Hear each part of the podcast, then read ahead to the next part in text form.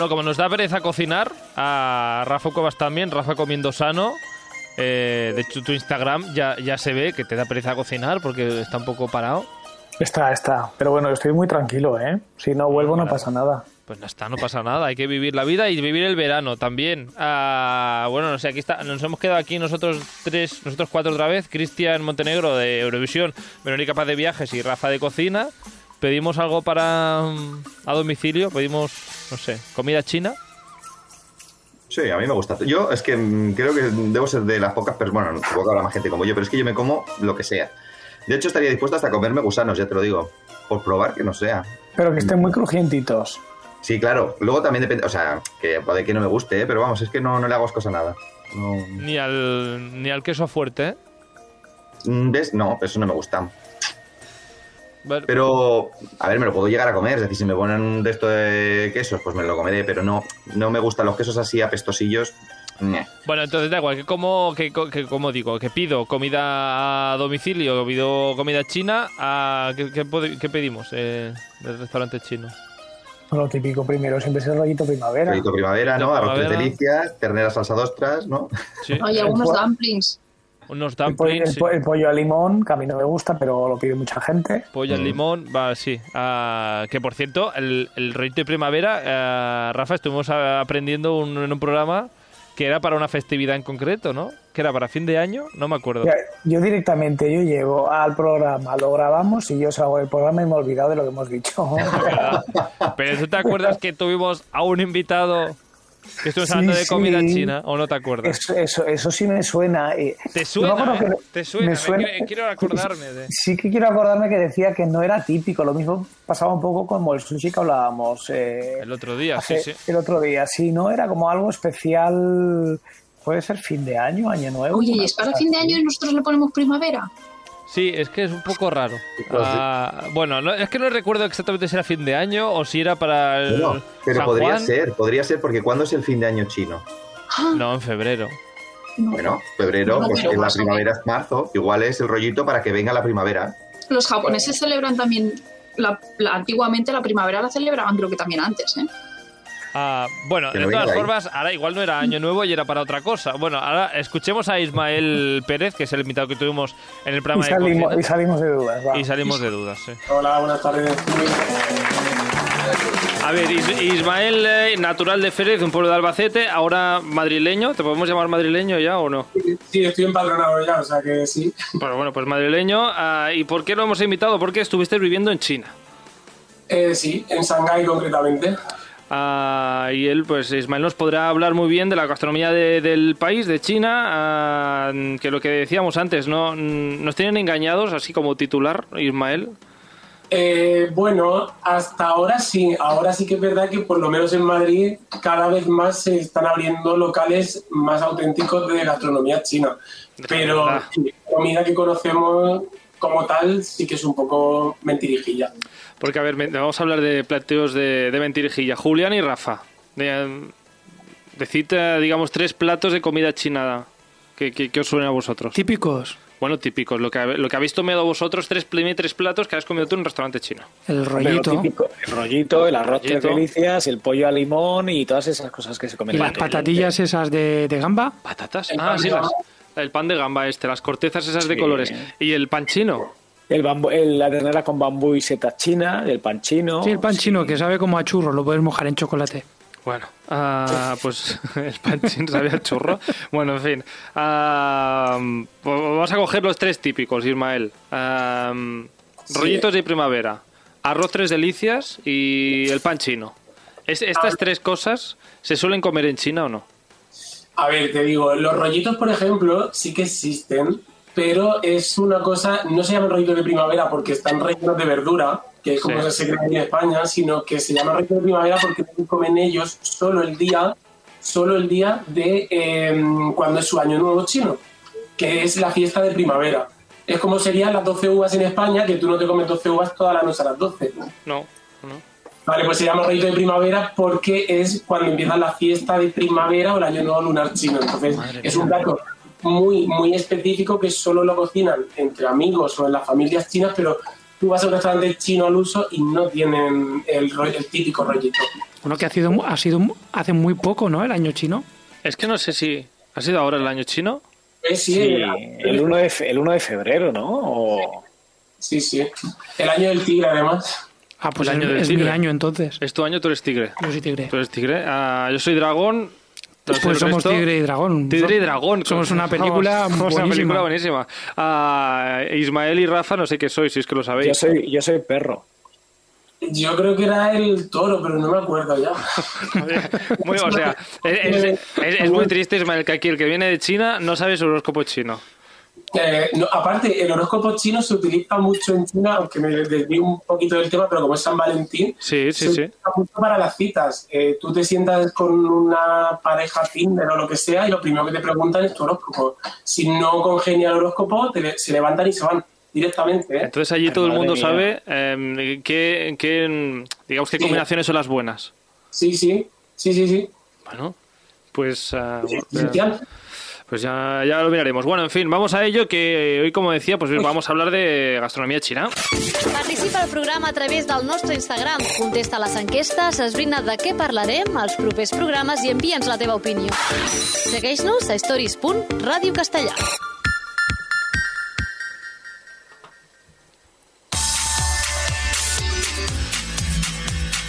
Bueno, hemos descubierto ya por un lado eh, que, Julián, el eh, rollito de primavera solo deberíamos comer el, día de Año Nuevo. O sea, mira, diré ya el mes de Año Nuevo, así que tenemos unos días para comer rollito de primavera y ya, y basta.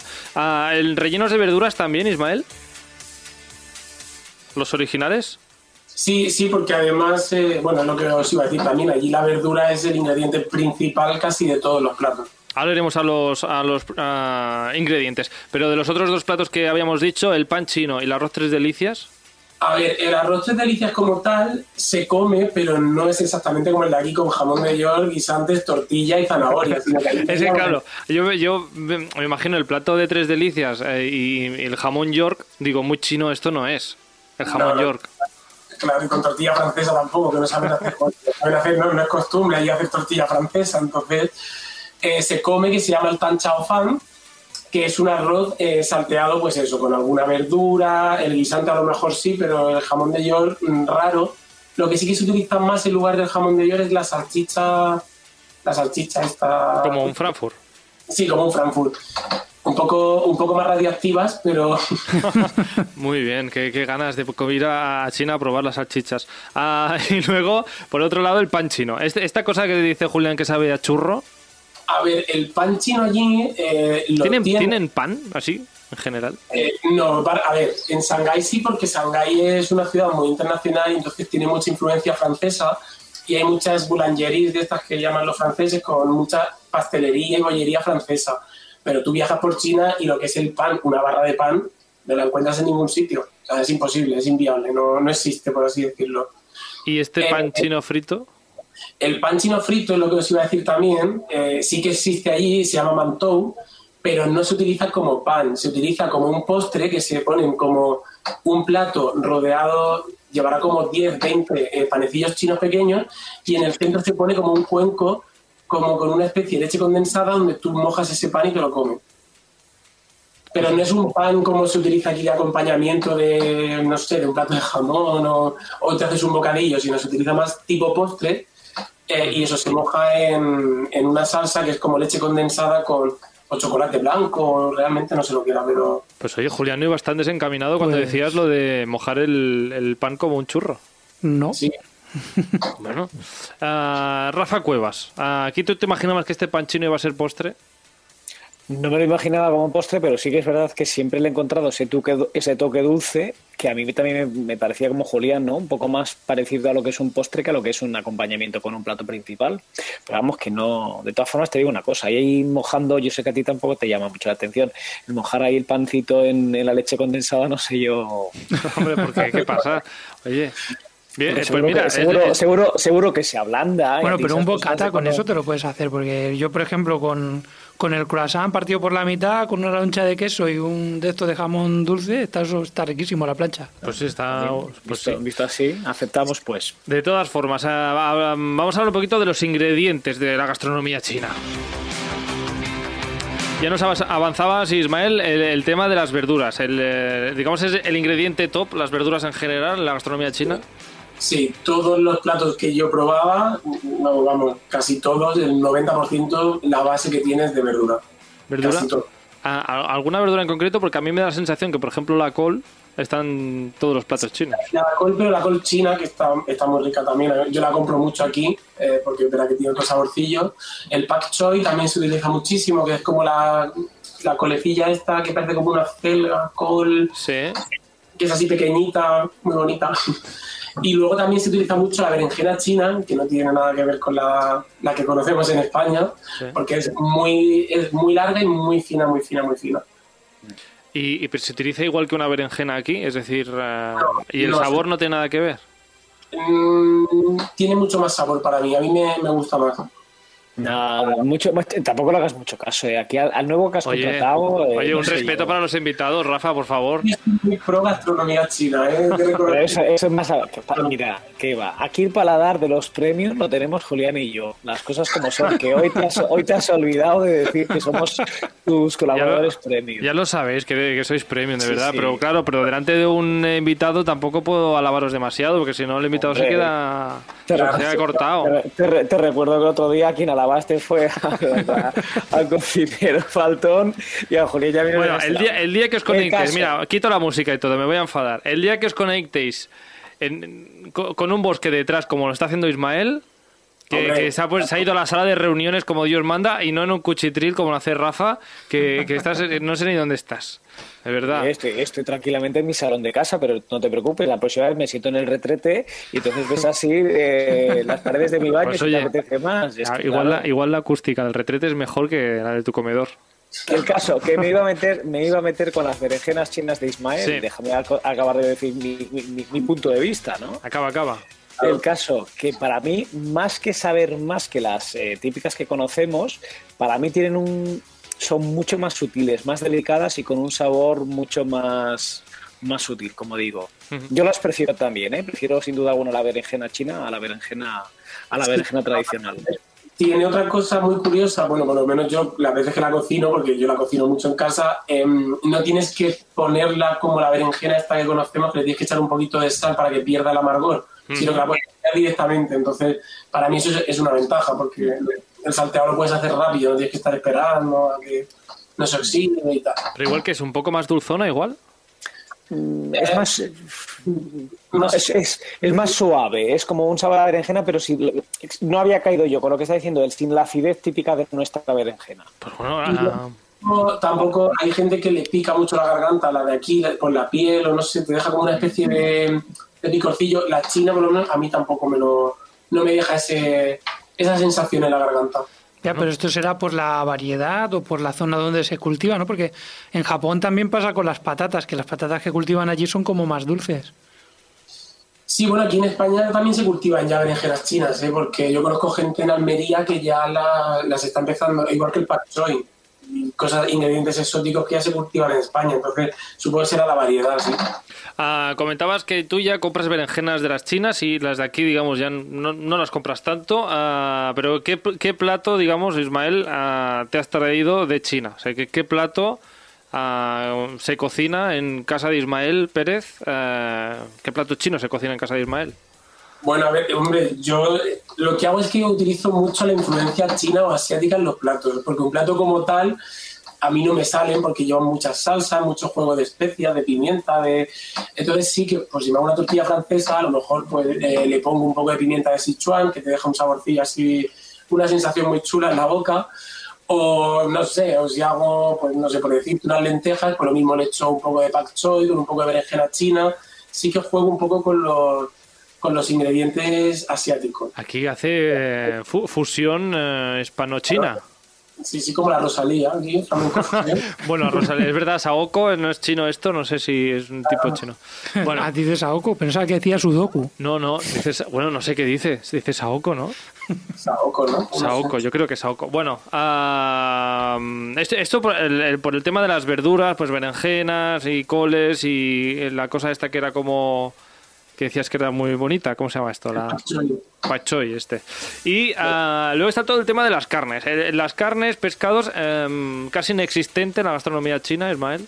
No, no, sí, sí que existe. Lo que pasa es que, eh, bueno, eh, aparte de la carne, comen mucha casquería, lo que vienen siendo intestinos, tripas. eh, que eso ya a mí me daba un poco ya. eh, Lo veías en todos los restaurantes, pero yo antes, de- cuando veía ya el carácter chino, que representa un poco ese- esas partes de los animales, ya automáticamente descartaba. Pero sí que son mucho de comer eso, intestinos, callos. eh, riñones, sí, sí, partes así un poco En cambio, en cambio aquí nos ah, lo que nos venden de la, la comida china es eh, ternera y pollo, no normal, no, no, no la casquería. Bueno, no sé vosotros, pero No, son- sí, es tipo solomillo y, y pato también, ¿no? Pero las partes como más... es verdad el pato. Y el pato. Sí, el pato sí que se come también bastante. Es una carne que el pato y bueno, lo que ellos llaman ternera, pero claro, yo la ternera que comía ahí, lo primero que te la ponen, porque ahí claro, como no hay cuchillo ni tenedor, bueno, lo vais si lo pides, pero se come con palillos, todo viene cortadito y en, en lonchas muy finas. Es verdad que mm, nosotros nos daba mucha curiosidad cuando pedías un, bueno, lo que conocéis más, más o menos como ramen, que lleva las tiritas estas de carne, tú las cogías con el palillo, las sacabas de la sopa y hacía el color este iridiscente, así como, como un arco iris. Y nosotros decíamos, esto en España la ternera, por mucho que tú la cocines o no la cocines, eh, no parece un pescado, o sea, porque hacía unos colores muy extraños. Y ellos decían, no, no, ternera, ternera. Y yo decía, bueno, si vosotros decís que es ternera, yo me lo como. Yo me, pero- lo que- yo me lo creo, pero vamos, también lo dudo, ¿no? Ra- Rafa Cuevas, con, con lo rarito que eres comiendo, yo no sé si te morirías de hambre en China.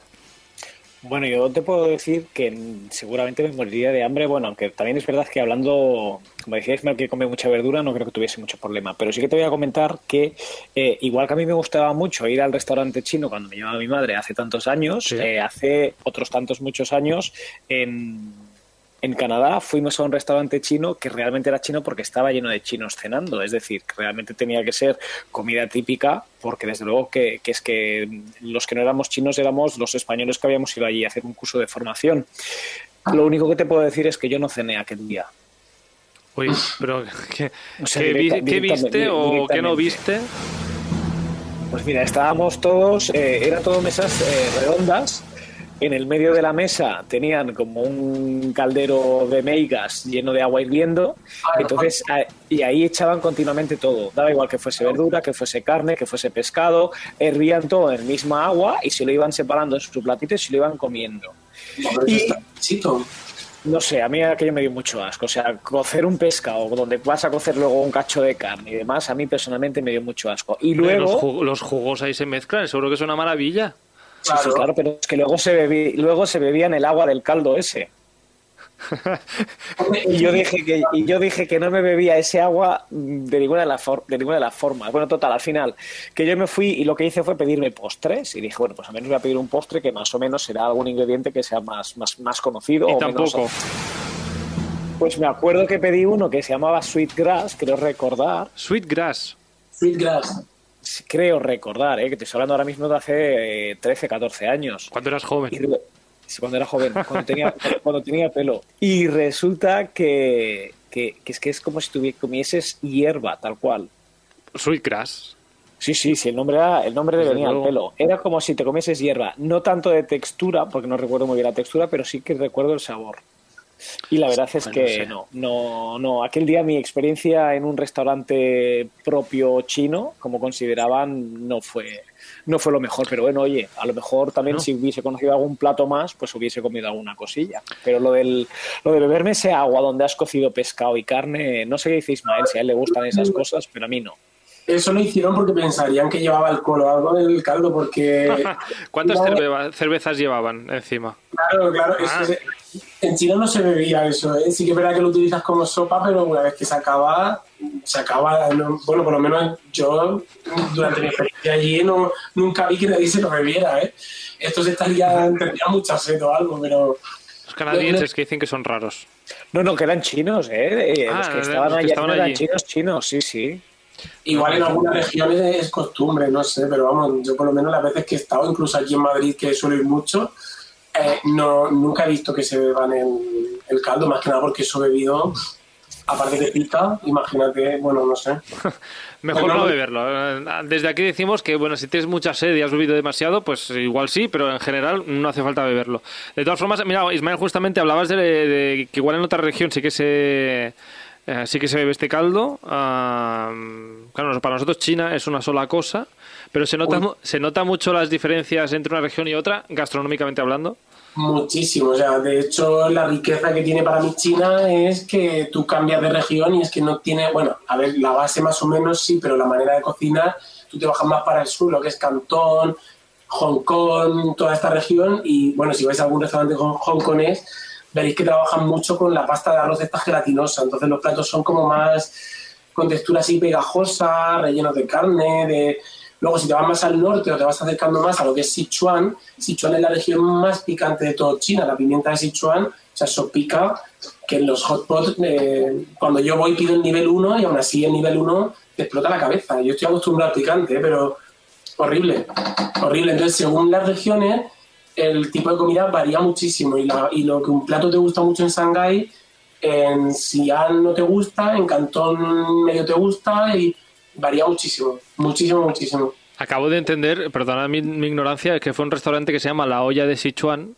Sí, está aquí también en Madrid. Ah, también hay uno en Madrid. Y yo pensaba que Sichuan era el chef, que, que era... Pero bueno, ya, ya está. Aquí Hay cosas que aprende Sichuan uno. 1, Sichuan 2 y el tercero también. Sichuan, Sichuan, bueno, Una que cadena de justamente... es- restaurantes llamada Sichuan. ¿Cómo?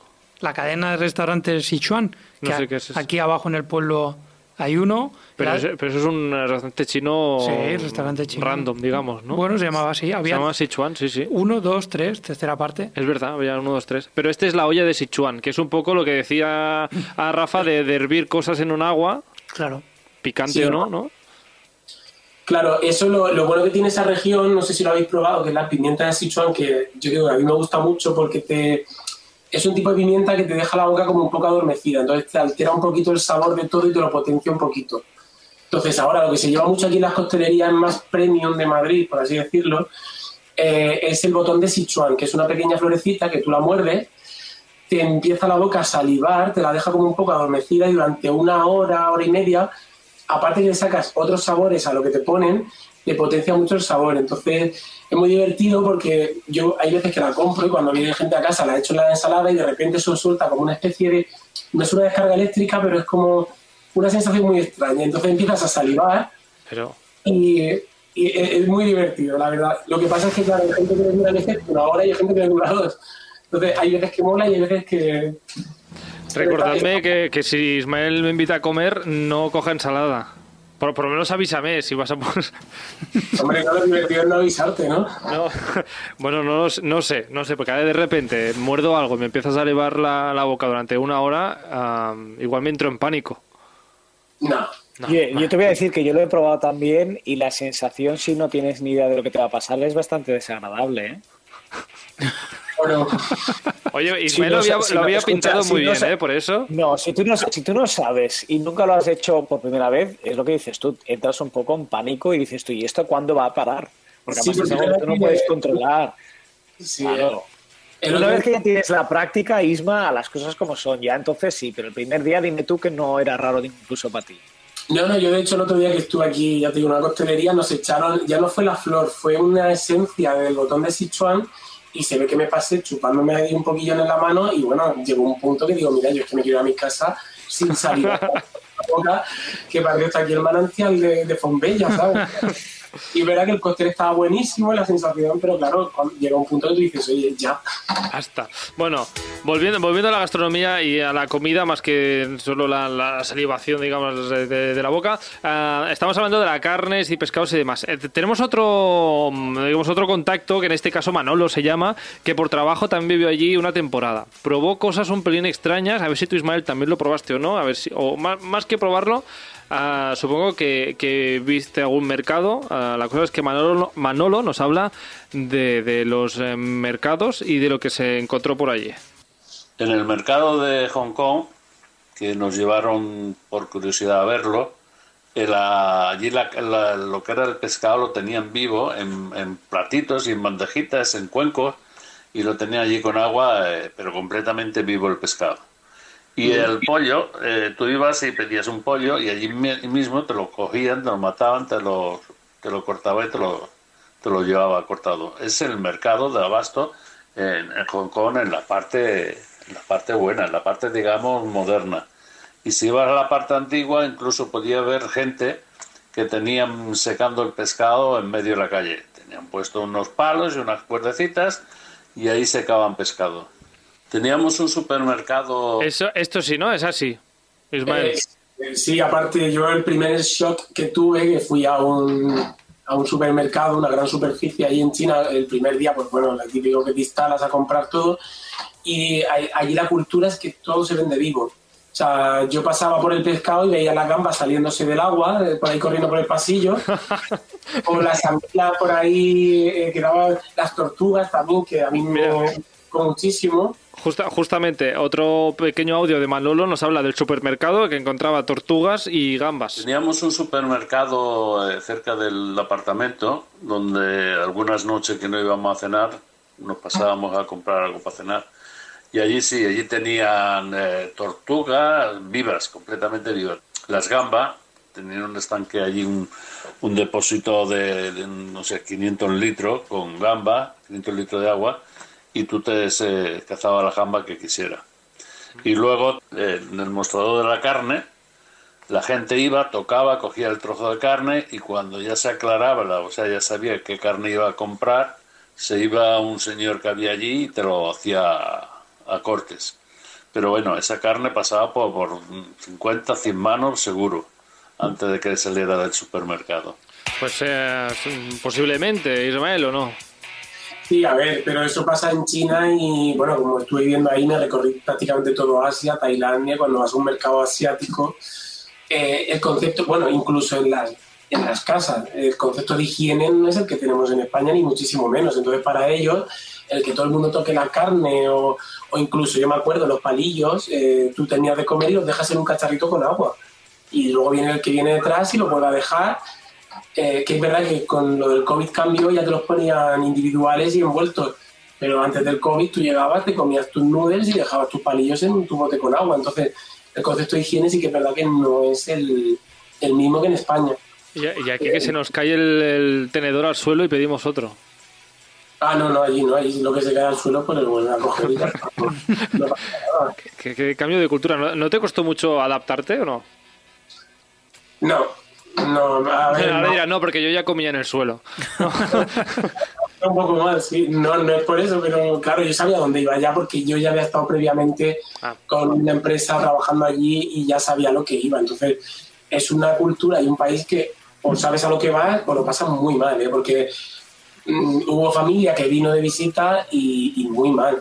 Por no hablar de, de lo que te produce la comida china. O sea, que cuando no estás habituado a las bacterias y a las verduras chinas, pues ya sabemos todo lo que pasa, ¿no? El estómago pues se, se vuelve loco. ¿Cuánto tiempo estuviste viviendo allí, Ismael? Un año y poco. Ah, ¿Y te quedas con algún plato chino o es tu plato chino preferido? A mí la pasta de arroz me gustaba mucho. Es como unas lenguas que aquí ya las están empezando a, a servir en algunos restaurantes, como unas lengüitas así de arroz que las hacían salteadas o bien con carne y verdura o bien con marisco y verdura. Y estaba muy bueno, la textura que tenía era muy agradable. Es más un plato de Cantón que de que del norte de China. Entonces, ¿Compramos, Rafa, esta, este plato? A ver, nivel nivel 1 de, de conferencia, Rafa. Quita, quita que te has silenciado el micro, por favor. No, perdona, ¿sabes Parece qué pasa? nuevo. Como está- como está- no, no, pero como estaba colaborando hace un rato, pues entonces lo he silenciado para que no digas ya está la pena de Rafa eh, aquí. Que sabes que, sabes que me gusta decir esto de la perra de Rafa, me gusta mucho decirlo. Sí, pero, pero directamente ya pago yo. Era obvio antes. No, sí, sí, acepto, acepto. Aceptas. Eh, creo que, pero vamos, que si lo puedo, si lo puedo probar en España, no me voy a China a probar el plato, ¿eh? hombre, lo puedes probar, lo puedes probar. Lo que no vas a poder probar son unas bolas que a mí me encantaban, que son solo de Shanghái, que eran como los dumplings estos que ahora también se llevan mucho aquí de moda, pero en Shanghái los hacían como un- en una especie de masa que era como pan relleno de carne y luego llevaba como una especie de huevo codorniz dentro y con un poco de bechamel y estaba eso que te muere. Y solo es de Shanghái ese plato. Bueno, mira, habrá que ir a Shanghái. De todas formas, tú que te recorriste parte de Asia, tengo dos preguntas. La primera, mm, ¿dónde comiste mejor? Eh, bueno, Corea del Sur, en Seúl, la gastronomía es espectacular. Japón, por supuesto, aunque creo que está demasiado idealizado el concepto Japón, sobre todo cuando vives en Asia. Si vas fresco de, de España, es todo un mundo, qué guay, pero cuando vives en Asia, tampoco me parece para tanto. Y luego Tailandia también tiene muy buena gastronomía. Justamente la segunda pregunta era esa, la gastronomía japonesa, eh, que aquí para nosotros es la japonesa, pero en realidad, mm, digamos, bebe mucho, viene mucho de la gastronomía china.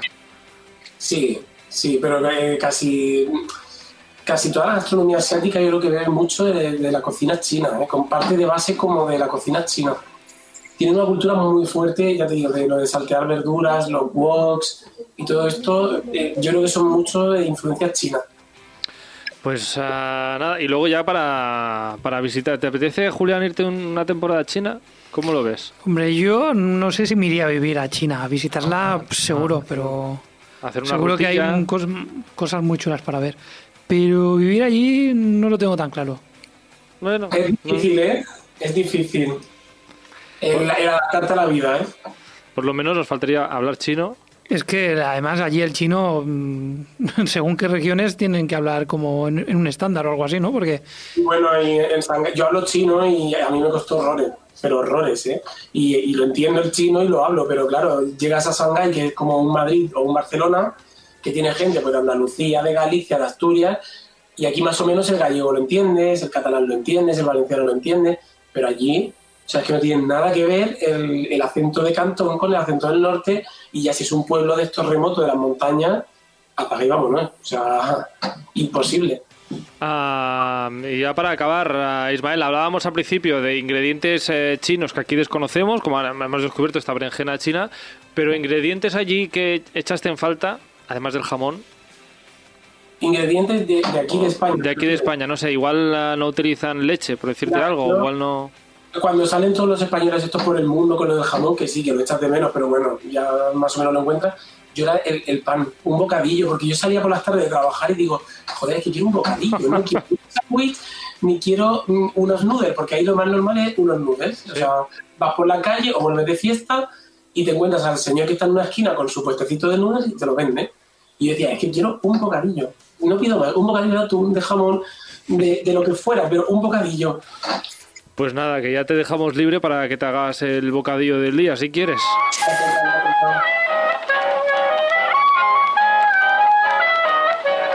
Nos ha quedado hablar de, del- de gente que come oro en, en- en Japón, no, en China, perdón, gente que ha comido oro, que al final no nos han enviado audio sobre el tema, y gente que ha comido semen de ballena. Que esto no sé, a, ti- si te suena, Ismael, Eh, no, se- el semen de, bueno, yo semen de ballena. de balleno, supongo, hablamos, o de pescado, quizá. de pescado en general. ¿Cómo? Sí que te ponen que me suena un poco a leyenda urbana, porque lo que sí que he visto, aleta de tiburón sí, que vale carísima. Eh, pepino de mar, que dicen que es afrodisíaco, pero es asquerosísimo desde mi punto de vista. Muy, muy asqueroso. Es que todo, al final, lo, lo afrodisíaco, esto tenemos que hacer un programa un día de, de- de- de ingredientes afrodisíacos, porque todos son asquerosos. La ostra, el pepino de mar. Es que, Sí. ¿No podría ser el jamón afrodisíaco? Habrá que hacer una lista de asquerosos y los que no lo son. Exacto, seguro que los callos también son afrodisíacos al final. Pues seguro. segurísimo. Bueno, las fresas, ¿no? Pero las fresas, aquí hay un. hay- es como un ingrediente más erótico que afrodisíaco, creo yo. ¿eh? Bueno, no sé, da igual. Ah, en fin, que Ismael Pérez, muchísimas gracias por, por aparecer hoy por aquí. A vosotros. Y nada, ya, ya contactaremos si es otro día para, digamos, hablar, digamos, de una ruta por China en el, en el Stories de viajes, eso otro día tranquilamente. ¿no? Y nada, nada, que muchísimas gracias. Y Rafa Cuevas ah, y Julián Espósito, ah, que nos vemos la semana que viene. Bueno, si con estas caras no hace falta que vengáis. O sea, bien, ¿no? está- está- con ganas de venir la este- semana que viene o no. Lo que estábamos haciendo es a ver si nos invitabas también al de viajes para poder participar un poco y aprender un poco más de la cultura china. Y a lo mejor incluso nos animábamos a irnos de viaje. Pues nada, Claro. ¿tú quieres venir el día que hable Ismael de China? Bueno, y tú ya sabes que si va, yo soy más de, de extraterrestres y cosas de estas últimamente. Bueno, algunos por aquí también, ¿eh? Por aquí. Bueno, en fin, que, que lo dejo, que se me acaba el tiempo. Bueno, pues Rafa, cuando hables de Marte, pues Para cuando hable de Marte llamo a Rafa y cuando hable de China ya con Ismael. En fin, Ismael, muchísimas gracias. Y Rafa, Rafa y Julián, hasta la semana que viene. Adiós. Un abrazo. Chao.